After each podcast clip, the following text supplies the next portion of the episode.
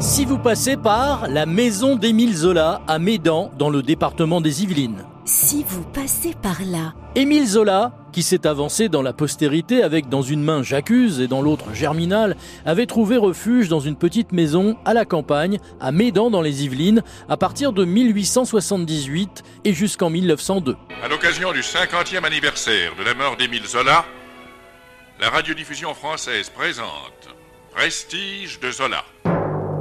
En écoutant ce speaker des années 50 quelque peu empoulé, on saisit l'importance de Zola dans l'histoire du journalisme, de la politique et de la littérature.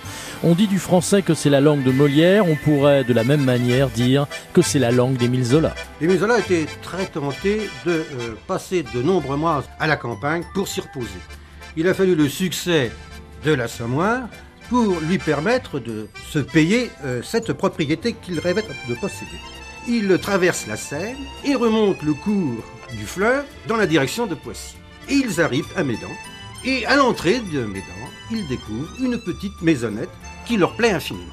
Émile Zola est heureux à Médan. Il écrit à son ami Gustave Flaubert J'ai trouvé une maison dans un trou charmant, une cabane à lapins qui a le mérite d'être loin de tout et de ne pas compter un seul bourgeois dans le voisinage.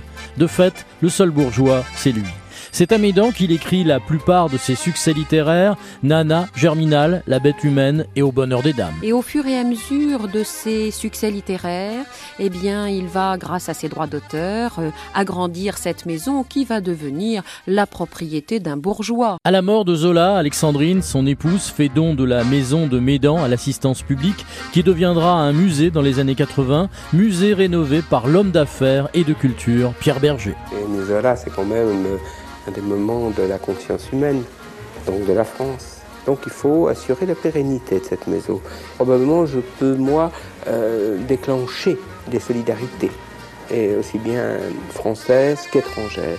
Et c'est ce que je vais m'appliquer à faire. Situé à 33 km de Paris dans les Yvelines, en visitant la maison d'Émile Zola à Médan, vous serez plongé dans l'intimité de l'écrivain et du journaliste. 500 documents pour revivre l'affaire Dreyfus, dont le fameux J'accuse, article imprimé dans le journal L'Aurore un 13 janvier 1898, en forme de lettre, adressé au président de la République Félix Faure. Un Zola flamboyant, fougueux, certain de réhabiliter le capitaine Dreyfus. Je n'ai qu'une passion, celle de la lumière, au nom de l'humanité qui a tant souffert et qui a le au bonheur.